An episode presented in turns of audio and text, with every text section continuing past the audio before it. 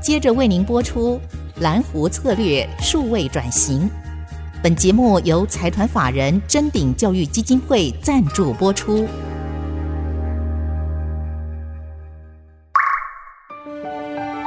蓝湖策略数位转型，让主持人简真富与您提升决策品质，推动产业升级，掌握先机。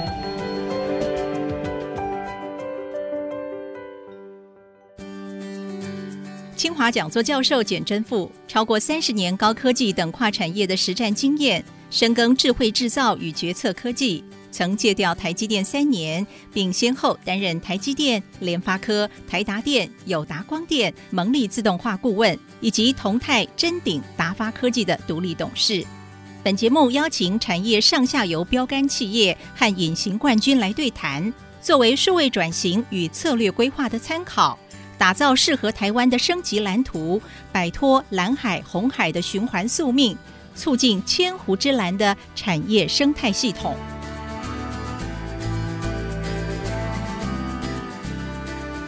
各位听众朋友，大家好，欢迎收听 IC 之音竹科广播 FM 九七点五蓝湖策略数位转型节目，我是主持人简真富。今天的第一集，我们会先从蓝湖策略讲起。谈谈为什么 IC 之音要做这个节目，对台湾有什么意义？未来我们也会邀请台湾各个产业的领袖、学界的专家一起来对谈，来分享他们的经验，并且结合相关的理论，找出台湾数位转型产业升级之路。那为什么要谈蓝湖策略？蓝湖策略跟蓝海策略有什么不同呢？其实我们都知道，蓝海策略它强调的是。你要透过创新，然后去找到一个新大陆、新的市场。那因为这个新的市场它没有范围的限制，所以像海一样大，然后它的利润又很高，所以叫做蓝海。这样的策略当然大家都非常喜欢嘛，因为可以找到新的大陆、新的市场。可是它有碰到一个问题，就是。当你今天市场这么大，利润又这么高，我们古代人讲怀璧其罪，那一定会吸引其他的竞争者进来，甚至大国也会介入，最后常常又把那个市场杀成一个红海，然后呢，大家利润又很低了，那当然继续再找下一个蓝海。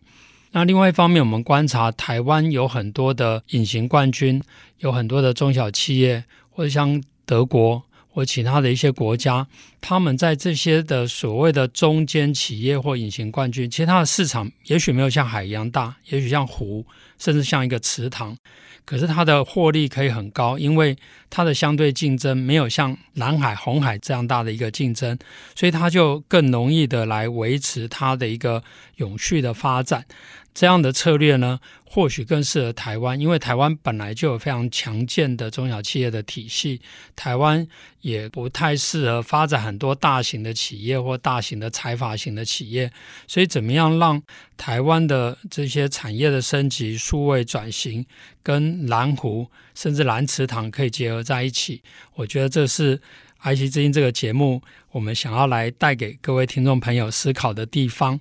那或许有人说，诶，那台湾其实有很多的公司，它一样做到蓝海，比如说台积电。那我们都知道，台积电在这个半导体产业，特别是晶圆代工是世界第一。可是如果你去细看台积电的财报，台积电它有六百个客户，所以它不是只有一个市场，它有一万两千种产品。它全世界有十座晶圆厂，它的年产能是一千两百万片，所以如果一千两百万片平均给一万两千个产品的话，其实每一种产品分到的只有一千片。它这个跟很多电子制造业啊，或很多谈规模、谈量产的所谓的蓝海市场或红海市场不太一样，它其实是一个六百个湖或一万两千个湖。那也因为这个样子，所以它可以到达一个我们讲做千湖之蓝或者万湖之蓝的一个稳健的产业生态系统。换言之，当竞争者，比如说三星啊、比如说 Intel，其他的国家，他想要来抢夺这个市场的时候，他就算抢一两个重要的客户，可是台积电还有五百九十九个客户，它有一万两千个产品，所以当然它就非常的稳健。但是所谓的千湖之蓝，并不是说我是做。一千个不同的事情，或是我做一万两千个不同的技术产品，它的背后结合 AI，结合大数据，结合台湾在智慧制造的这些强项，所以它的后台可以是整合的。那这也是台湾的一个强项，因为我们过去就擅长在有限的资源，然后去服务前台很多不同的客户。只是这样的能力，这些标杆的公司，比如说台积电啊，比如说面板业的一些龙头厂商，他们已经可以把它数位化，把它系统化。但是台湾很多中小企业呢，它其实还是靠这个勤奋的台湾人，靠勤奋的老板，靠老员工，靠人的调度。那我们在这个节目里面，就希望能够访谈整个产业链，从上游到中游、下游不同的标杆的公司。一方面呢，借着对谈的过程中，了解这些公司它面对的问题，然后印证我们在管理理论或是其他公司里面可以有的一些参考。那另外一方面，也透过经验的分享，让其他还在这个数位转型、产业升级路上走的这些公司呢，他更了解说，他有什么是可以去借鉴的，我们可以这个互相的来学习。那我觉得，在 IC 之音蓝湖策略数位转型节目里面，我们希望创造出一个平台，让大家一起来思考。台湾，特别是中小企业，怎么样能够普遍升级？这样的话，我们的产业结构就会更稳健。而且，这样的产业不是只有制造业，其实我们未来会邀请呃食品产业、文创产业，甚至其他服务业等等，只要它符合这样的一个策略的定位，跟它数位转型的这些努力，我觉得都可以拿来这个平台上，大家一起来讨论，一起来交流。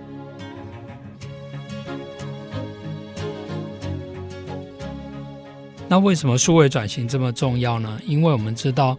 二零一三年德国提出工业四点零 AI 大数据，在美国白宫的这些报告里面都有特别强调它的重要性。那台湾当然也有推动相应的策略。那我在二零一四年的时候就提出来，台湾也许不用一步到位到工业四点零，或许我们可以走工业三点五。那其实这个也是从蓝湖策略这本书里面的一个个案，就是联发科而来的。那为什么写这本书跟这个节目，其实多多少跟在大概二零零五年到二零零八年，因为我借调去台积电三年，在那个时间点，刚好哈佛大学他们开始关注制造业，特别是台湾的一些公司的案例，所以呢，我总共写了十二个哈佛的个案。那这些个案呢，都是台湾各个领域的标杆，包括刚刚提到的台积电、联发科、创意电子、力晶、新泉等等这样的公司。也就是说，当美国想要重回制造，哈佛大学开始重视这些制造的典范的时候，其实有很多都是台湾的公司。那当然，这个有机会把台湾的公司介绍给哈佛，在哈佛的平台，我当然非常乐意。所以当初就挑了很多公司来跟哈佛大学介绍。后来发现，其实哈佛大学的教授一直跟我讲说，他们不是要写伟人传记，因为伟人传记就会把这个人任何伟大的地方都把它写出来，或这个公司把它写出来。他们很重视的是说，诶，你有做什么样关键的决策，甚至他很多批判式的思考在这里面。那这个过程对我的启发很大，因为我原来在工业工程系，或是我在大学也学过电机，其实是比较理工的思维。然后这些个案的公司，我本来就已经有跟他们做了产学合作，所以我了解他们内部呃需要解决的问题，在数位转型里面怎么样一步一步的往前走。所以有点是这个 inside out 或是 button up。但哈佛的观点不一样，哈佛在写个案的时候，它是一种 outside in 的。他是带着一种批判的思考，说：“诶，你为什么做这件事情？这件事情为什么重要？”然后透过这样的一个问答的过程里面，他想要去呈现一个案例，作为将来他在培养高阶主管，在哈佛管理学院或其他学校用做教案的时候呢，他可以重新去走这个决策者的路。所以我觉得他这种 top down outside in 的这种观点，在透过写了十几个个案的过程中，让我突然诶。两边就通了，然后我再回来看到我们台湾的情况，会发现说，我们当然现在这些公司全部都是变成富国神山嘛，哈。可台湾有个情况就是有神就拜嘛，这个就跟伟人传记一样，就是你觉得他很伟大，然后你拜他，可是你没有去想说，如果我们台湾可以不止这些富国神山，而是更多的富国群山也好，或是千湖之蓝，那不是更好吗？所以我在想说，如何把之前学过这种哈佛管理学院这种个案的批判式思考，然后结合我对内部的了解，刚好在这个疫情期间，所以就写了这个书，希望能够把这个 roadmap，也就是策略的蓝图写出来，让大家可以一步一步的遵循。那所以。当时二零一四年，我就说，哎，这个我们也许不用一步到位，也许可以走工业三点五，就像联发科当初在手机从二 G 到三 G 的时候，那我们知道二 G 那个时候已经成熟了，就像 Nokia、Moto，所以那个是一个很大市场，可是它已经开始毛利越来越低，就是开始从蓝海转成红海了。那另外一方面，三 G 还没有真的起来，那联发科就切入所谓的二点五 G，二点五 G 就是。在二 G 的基础建设底下，哈，做出一部分三 G 的功能，所以它其实不是一个真实存在的一个标准，它比较像是台湾常常有的平价奢华这样的混合策略的想法。那我们现在来想，工业三点零到工业四点零，同样的，台湾的工业基础建设，我们的一些基本的工业能力也没办法跟德国、日本、美国这些先进国家并驾齐驱，所以与其说我想要一步到位到工业四点零。或许我们可以循序渐进的从工业三点五，从蓝湖，然后再来慢慢变成千湖之蓝。这一段我们就分享到这边，蓝湖策略数位转型，我们待会再回来。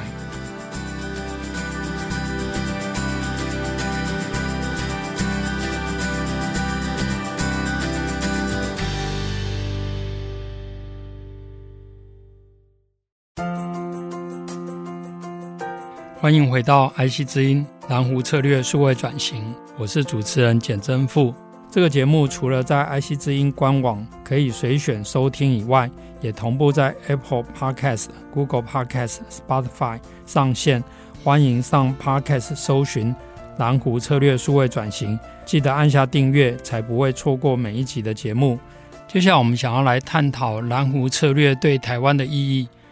我们刚刚也提到。台湾在数位转型、产业升级的过程里面，它需要一个策略的蓝图，让大家可以一步一步的来依循。那我们也知道，台湾其实在不同的产业区块都有一些隐形冠军，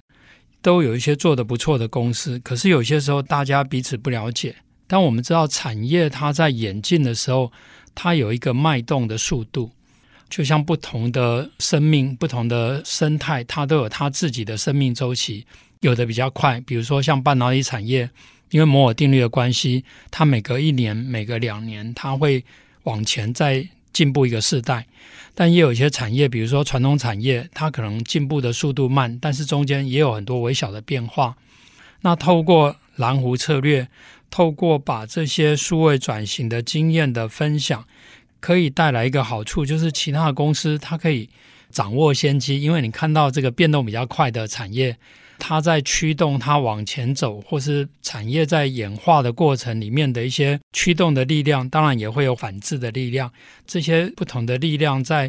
互相影响的过程里面，它可以让其他产业来想说啊，我的下一步是什么？就好像以前我们出国去留学，诶，会看到有一些国外先进的地方。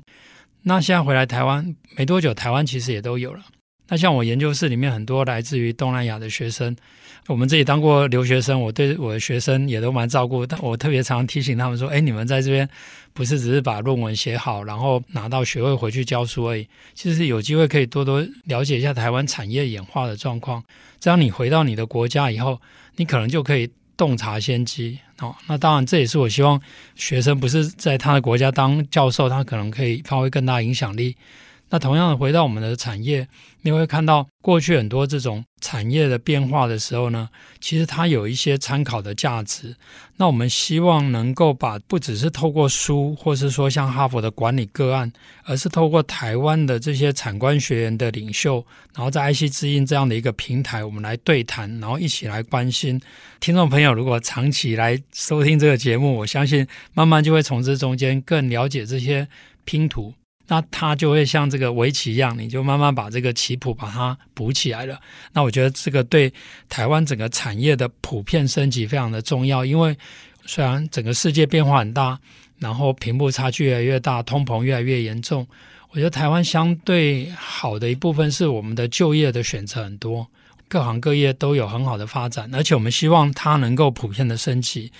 那当然，这也是刚刚在第一段节目的时候，我们提到为什么用工业三点五，或是用联发科当初从手机二 G 到三 G，选择从二点五 G，就是两个中间的一个混合策略。诶，因为很成功了，所以后来又有二点七五。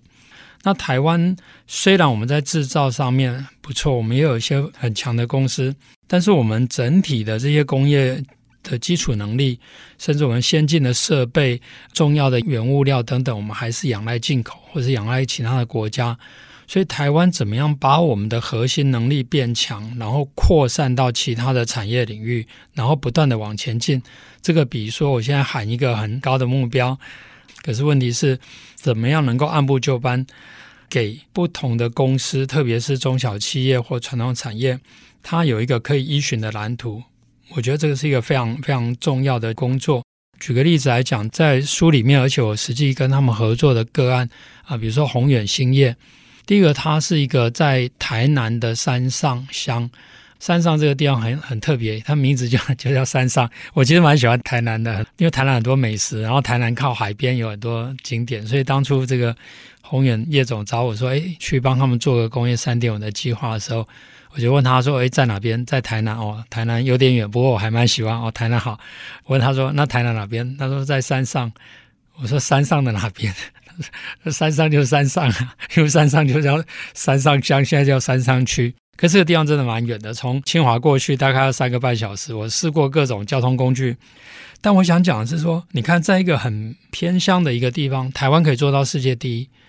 可是你如果去看它的环境，因为是一个历史悠久的一个纺织工厂，可它在这个过程，它也做了很多 AI 大数据数位转型，它也投资很多在永续上面。可是它并不是说把整个工厂打掉重练，等于它的新旧融合，老员工跟新的技术很巧妙的结合在一起。当然，他们在美国有非常先进的厂，他甚至在非洲也有他们的工厂。可是，在台湾，非常老的工厂，你有很老的员工，我们怎么样让他能够在地的去升级，然后维持他既有的优势，可是又能够把新的工具带进来？那我认为蓝湖策略就是这样，我们要找到每一个价值链里面的优质的公司，借着这些新的技术、AI、大数据等等这些的工具，就好像给他源头活水。然后让它这个蓝湖生态越来越蓬勃，那台湾就是千湖之蓝、繁星之岛。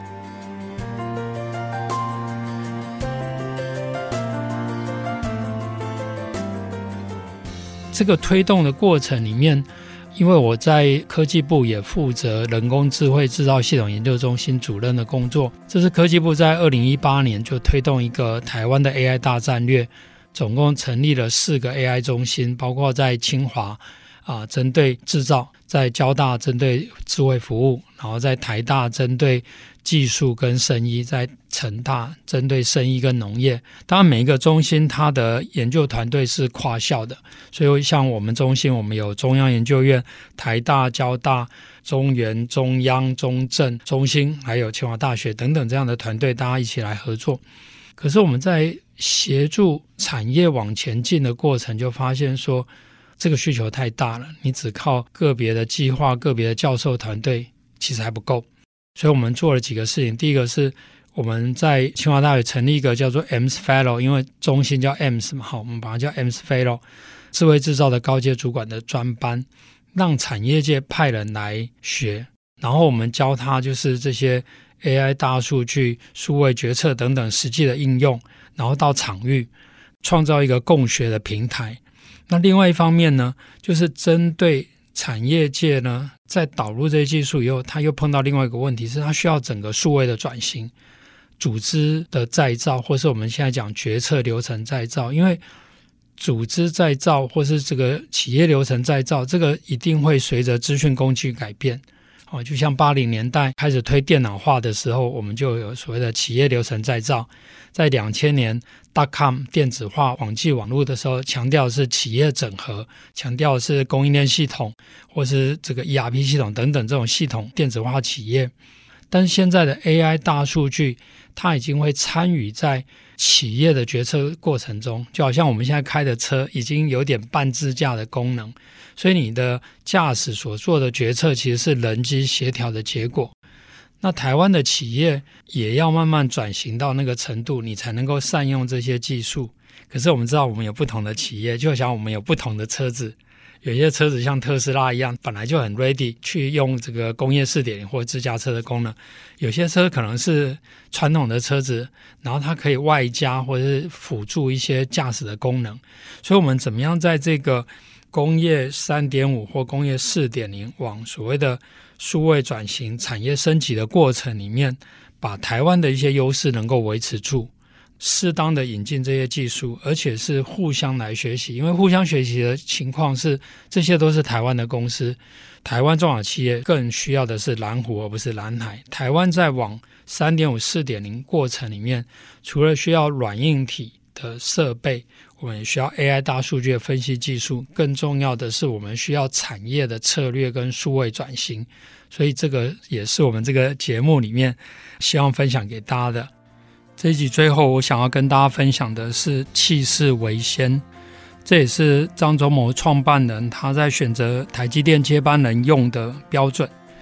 而我们这个节目也是希望能够分享或开拓。台湾的产业界的气量跟见识，那我们下一集的节目非常高兴能够邀请到臻鼎科技集团沈庆芳董事长。我们下周同一时间欢迎大家来收听，我是简正富，蓝湖策略数位转型，希望为台湾的产业升级尽一份心力。我们下礼拜空中再会。本节目由财团法人。臻鼎教育基金会赞助播出，启动数位领航。臻鼎教育基金会与您一起终身学习。